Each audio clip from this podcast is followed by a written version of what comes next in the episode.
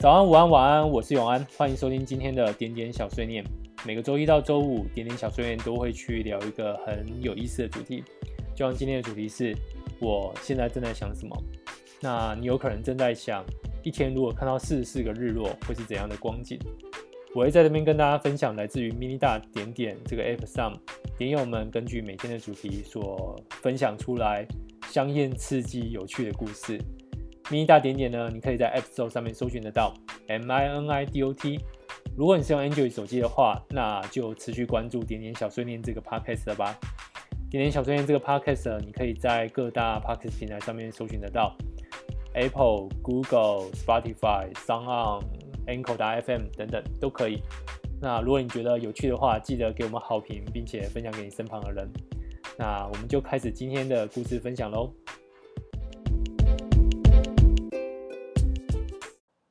今天又到了星期五，希望大家接下来都有一个很愉快的周末。嗯，今天我们要跟大家聊的主题是，我现在正在想什么。那这个题目呢，想也知道，就是大家的呃分享是非常的自由奔放的。那我最近正在想什么，或者说我一直都在脑中的，就是啊、我大概是星期二开始吧，我的起床的时候。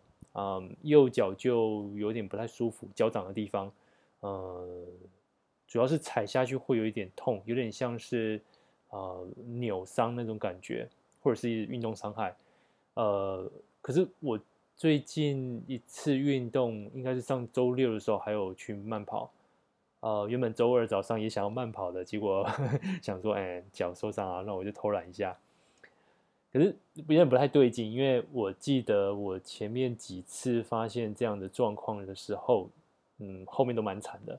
呃，那在我在点点里面的有人的留言也点出了我可能会呃有的问题是什么。那的确也是，因为啊、呃、我在前几年都有一些痛风的状况。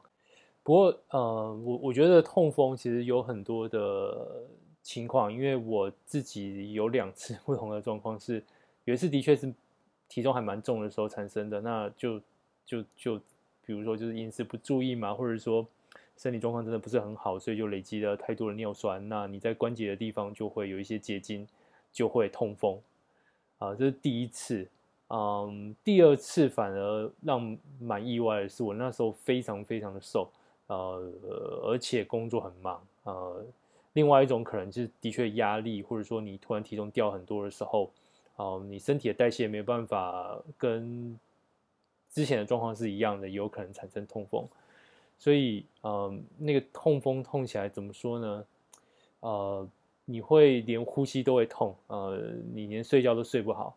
呃，能够稍微减缓的方式有几种。那我自己分享的经验是，如果痛的当下没有办法去看医生的话，啊、呃，有几个方式。第一个，呃，拼命的喝水。呃，尽量把那个尿酸的那个浓度把它降低，这是一种方式。可是我觉得效果并不是很好，因为你可能没有那么快可以把尿酸的浓度降低，这个效果没那么好。呃，另外一种方式是冰敷，那我觉得冰敷是相对有效，就是不过你要你要就是就是在你的患部的地方就是。持续的贴着，就是，可是你你又不能冰太久，那个那个皮肤会受伤，所以冰一下的时候是的确会舒缓很多，呃，大概就这样一种方式。那嗯，其实我觉得最有效的还是看医生，呃，看完医生之后他会开一个那个秋仙水素给你，基本上那就真的是痛风的仙丹了，嗯、吃到是药到病除，真的是药到病除，嗯、只能说。不能说病除了，应该说那个痛的症状马上可以舒缓非常非常多。嗯，不过你你发生了这个状况之后，你接下来就得面对很多很多的呃饮食上的禁忌。那像是高普林的东西不能够吃太多，嗯，或者是说酒也不能够再喝。嗯，其实这两件事情对我来说，虽然说剥夺了一些乐趣，但也不是说很。啊，完全没有办法接受的阶段，所以，呃，我在第二次第二次发生这个痛风的状况之后，真的就是像海鲜类的就会尽量少吃。那另外酒就真的不在外面喝。呃，为什么我会说外面喝？因为啊、我前面几集 podcast 也有稍微聊到，因为呃，喝酒在我回去的时候成为我爸妈一种乐趣。那因为也不是喝很多，真的不是喝很多，就是。呃，我们三个人可能一个晚餐就喝一个啤酒，三百三十 CC，三个人就就就喝那一罐，然后就倒一点。所以，呃，基本上我不想剥夺我爸妈，嗯，等我回去喝啤酒的乐趣。所以，呃，我我会我在家会喝，就是我得承认我在家会喝。啊、不过自从就是有这个症状之后，我其实嗯，在外面是绝对不会喝。呃，我有时候就是也是好处啊，你可以挡掉，就是。像今年的尾牙，我可能创下我喝最多 可乐的一次，因为我就把那个那个可乐倒到高脚杯里面，嗯，在这种昏暗的灯光，其实看起来蛮像红酒的，所以呃，有人还以为我喝了整场红酒，其实没有，我喝了整场的可乐。对，所以啊、这可能都是要注意的，大家大家也是就是尽量注意。那我自己的经验是，如果你呃没有最近没有什么运动的伤害，或是其他的状况，如果突然之间醒来的时候，呃，发现自己脚有点像扭伤，或是关节有点痛的话，那真的要注意一下了。就多喝水，嗯，或者是冰敷啊，呃。接下来一定要去注意一下，就是痛风有哪些东西该吃或不该吃的，一定要克制住，因为那个痛起来是真的，你呼吸都会痛的。好，我的事情就聊到这边。那就来看一下大家都正在想什么。首先，这位点友他说：“好想让一切都缓慢下来，让你那个空气与光停留久一点，把整个画面印在脑中，完完整整的。不过这样也挺好，你我的距离。看看海吧，它最温柔了，总能包含我的所有。我在低沉的时候，你都这样对我说。不过，亲爱的。”我爱上海与不爱看到海，都是你所造成的。那是还未释怀的日子，悲伤是日常。我的喜欢是沉默的孩子，而你总问我怎么安静呢？亲爱的，谢谢你如此坚信着我们。坐在海边的我，不能帮你领走这片景色。那我带缓缓的海声陪你入眠。你要睡得安安稳稳，让这沉静的孩子陪你。晚安。嗯，好的，晚安。那这边也再广告一下，就是还是在持续募集大家的晚安。那今天的最后那那一段呢，会有一位啊、神秘点友的晚安。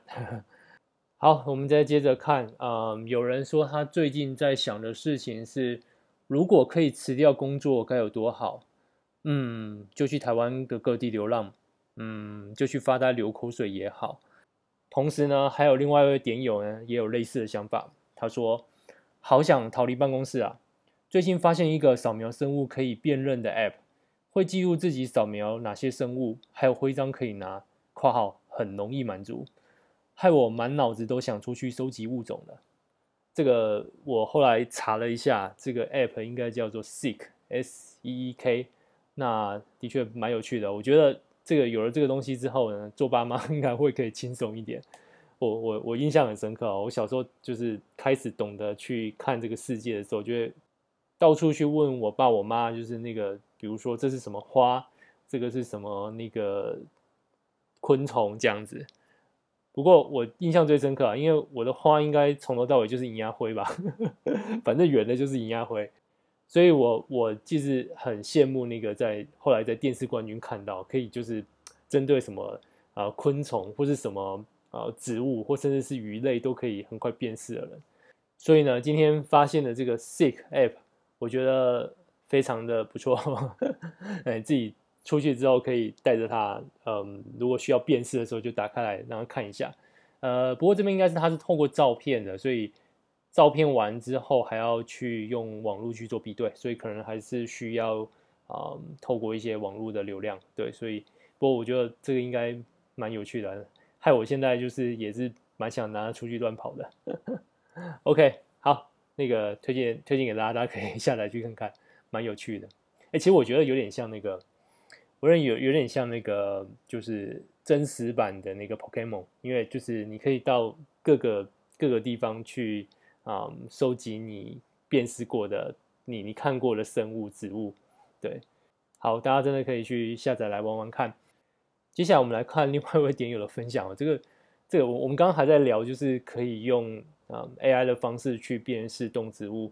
不过这个点友的分享让我一直很好奇，他真的是在二零二零年写的吗？呃，他是这么分享的：第一次自己烧光碟，这个礼拜都在忙稽核案，要把资料都烧到光碟里给上级稽查。整理资料发现有声公报制作的时间真的好短，要国台客三语的录音，要校对，还要烧光碟。来这里工作前，曾经短暂去过大考中心。当学测和指考的声优 啊，没有啦，就是语音试题的录音员。除了录音以外，还要校对、修改、查验。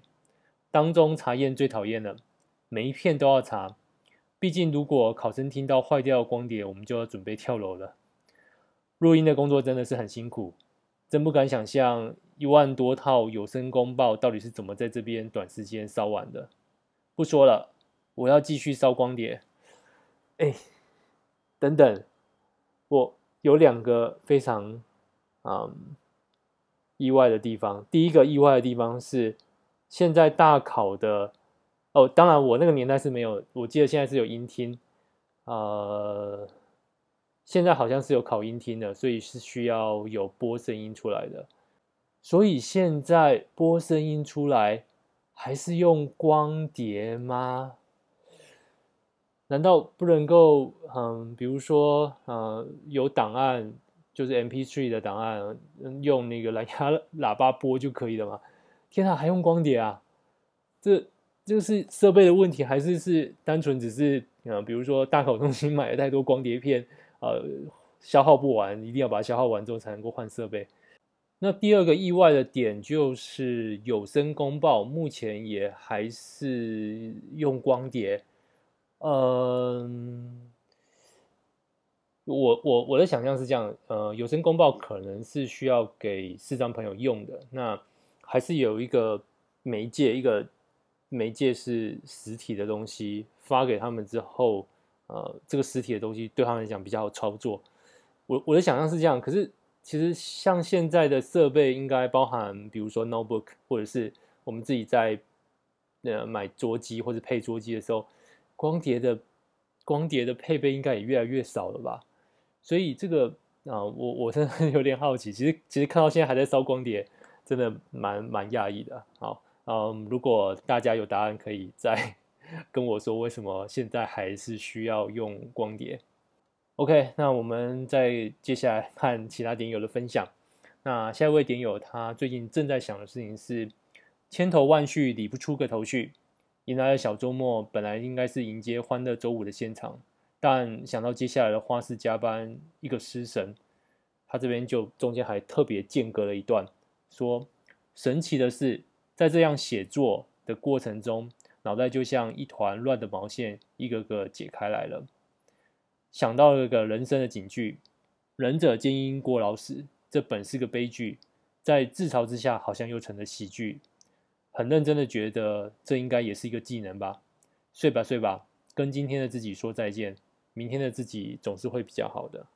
哦，对，我我我非常认同，就是啊，如果有什么嗯想不开的事情啊，可以试着把它写出来。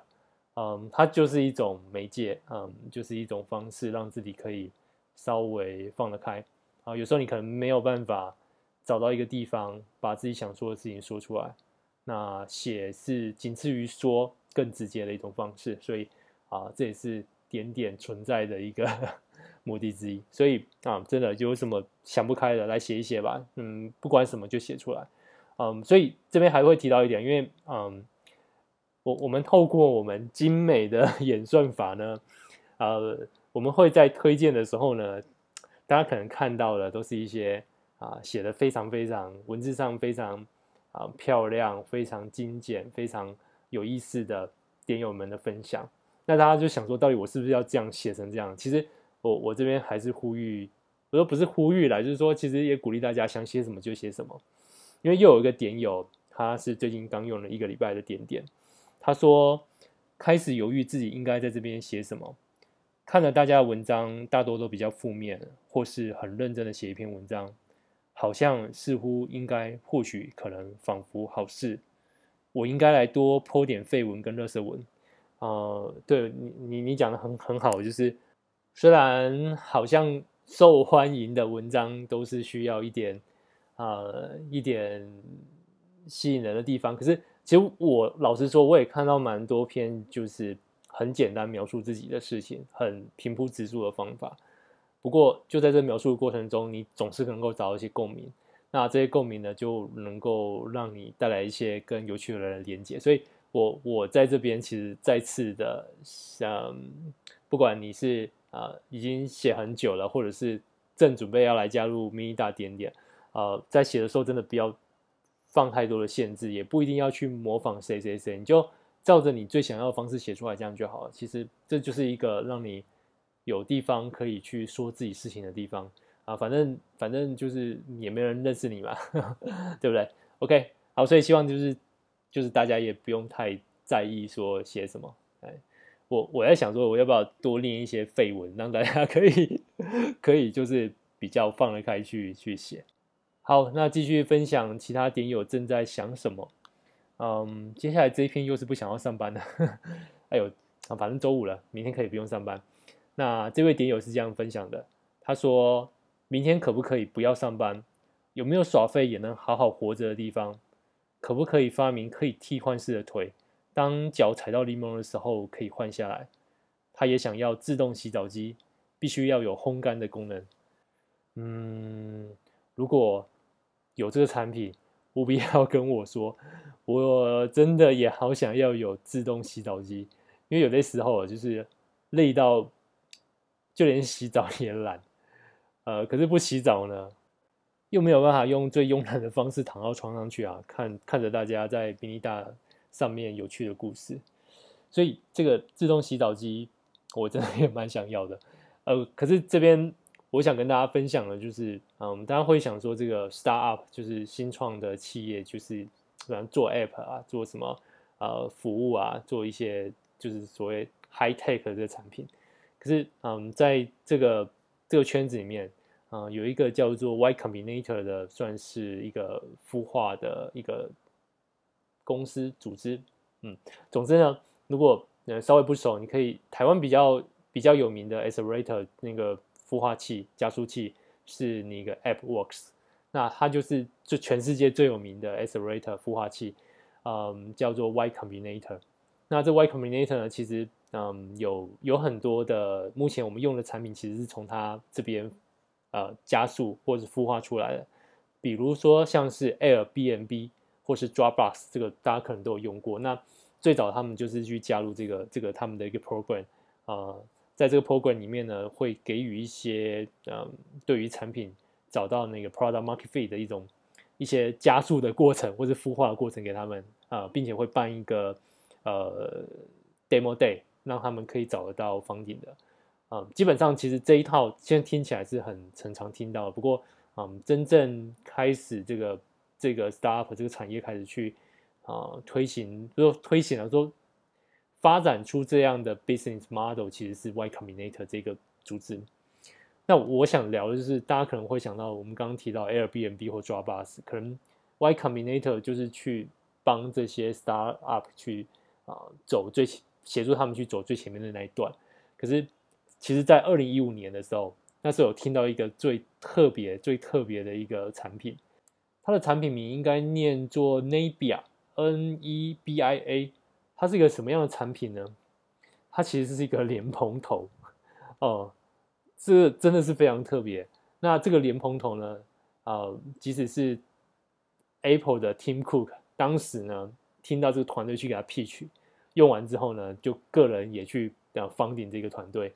那当时这个团队去 Y Y Combinator 就是要加入他们某一年的呃，应该是二零一五年的暑假的这个 program 的时候，嗯，当时那几位就是听着他们 pitch 的人啊、像是当时的 Sam Altman 就是 YC 的那个主席，他说他是他最特别、最特别的一个 pitch 经验，就是这个团队来 pitch，就说我们卖的是莲蓬头，那接下来当然是试用嘛，所以他们的那个几个当时的几个在就是确就是在审核这个团队能不能进到这一这一期 program 的这那几位人呢，就到隔壁房间去洗澡。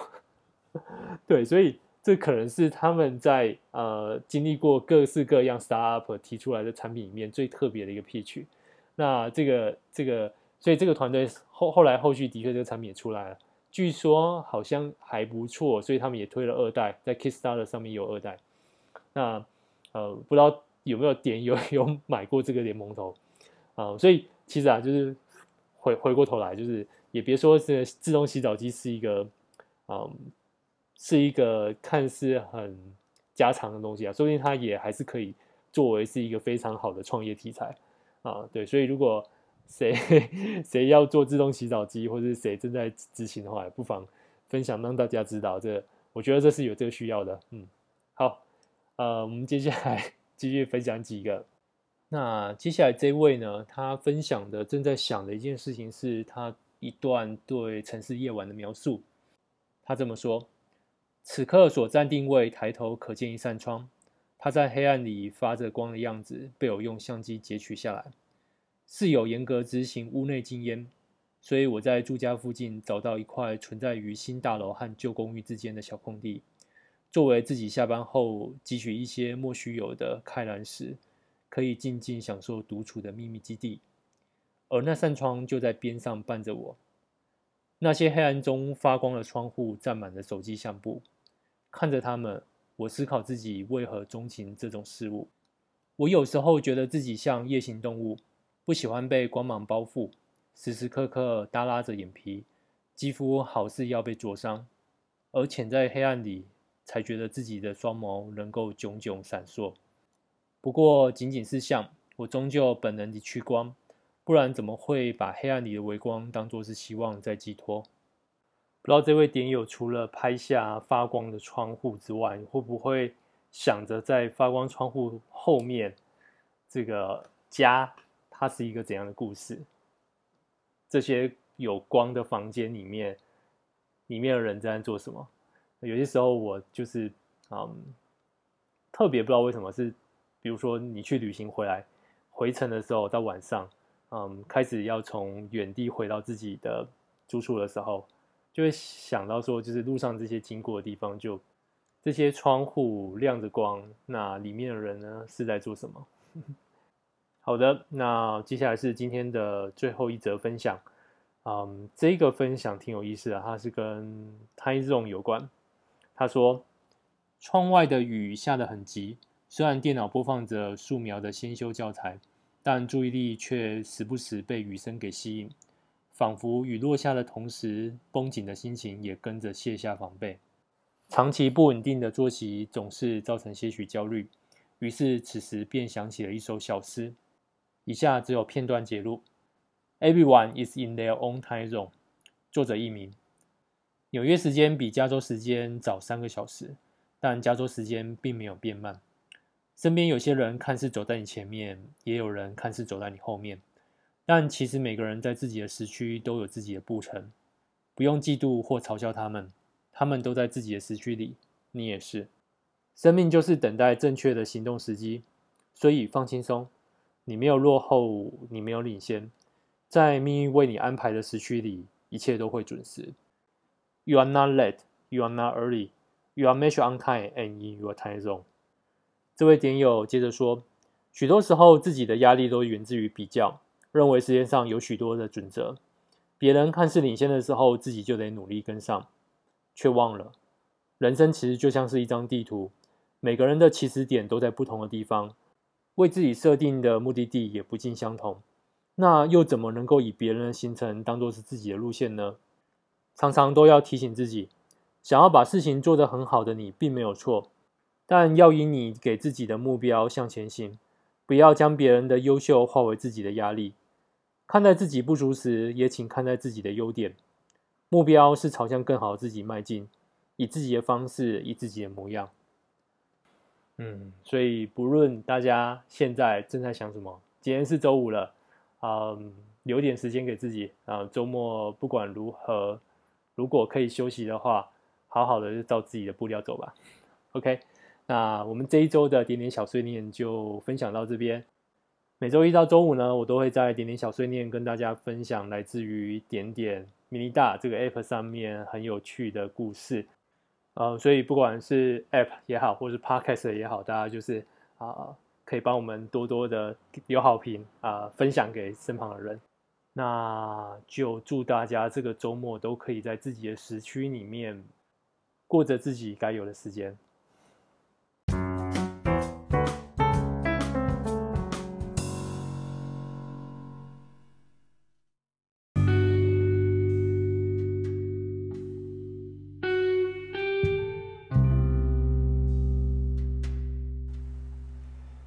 叫我爱的善良，你叫我恨的野蛮，你叫我忘记该忘，伤心太伤。那些你教我的事，让思念更苦更长。只想问想念的，想念的，想念的你怎么样？好，谢谢大家，祝各位点友睡得安稳，做个好梦。晚安。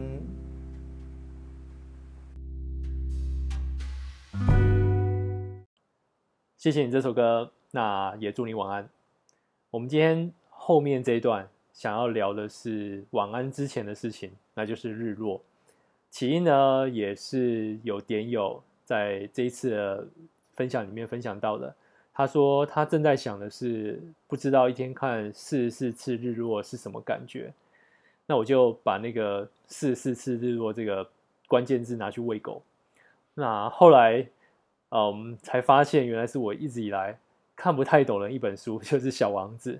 虽然《小王子》的故事是很简单，那老实说，我到现在真的我真的不太看不太懂它里面各层不同的含义。嗯，往往是在看了别人的啊分析或是评论之后。才想得到说哦，原来是那一层的意思。可是，那这真的是作者原本就想写的故事吗？那我到现在还是不太确定。所以呢，我我即使那本书我大概给小王子，我大概看了两次左右吧。也就是因为一直看不懂的关系啊，所以我没有把这个四十四次日落这个关键记起来。那我我后来就是查四十四次日落这个事情，其实嗯有点有趣啊，因为。大家如果去查四十四次日落，或者说你手上有不同版本的小王子，你可能会发现，就是有可能是四十三次日落，或者是四十四次日落。那为什么会有四十三或四十四次日落，会是啊、嗯、有这样子的一个一个一个差别呢？我后来就去就是去追查一下，那目前我看到最可信的一个讲法是，嗯，因为因为作者在写下小王子的时候是四十三岁。他当初在法语的这个版本上面也是说是四十三次日落，嗯，不过后来当他写下这本书发行了之后，隔年他嗯就过世了，就就就在一次任务中过世了。那这时候在翻译啊、第一个在美国发行的英文版的时候，嗯，那个作者呢针对这四十三次。啊、去做了一个解释，因为作者是在四十三岁的时候写完《小王子》并发行，可是在他四十四岁的时候就过世，啊、这时候英文版还没发，所以在这个翻译的作者为了要致敬这个《小王子》的原作者，所以呢，他就把四十三改成了四十四，为了致敬他，所以就做这个更动，这是我我看过最可信的讲法。只是我觉得就是哦，所以嗯。蛮好奇的，这到底是一个怎样的啊、状况，可以去做这样子次数上的修改？我觉得还是有点怪啦。那然后当然有一些其他一些说法，当然有人继续考证。那另外一种说法也挺有意思的。呃，当时在一九四零年五月十号，呃，纳粹德国开始去侵略法国、比利时、卢森堡以及荷兰。呃，到了。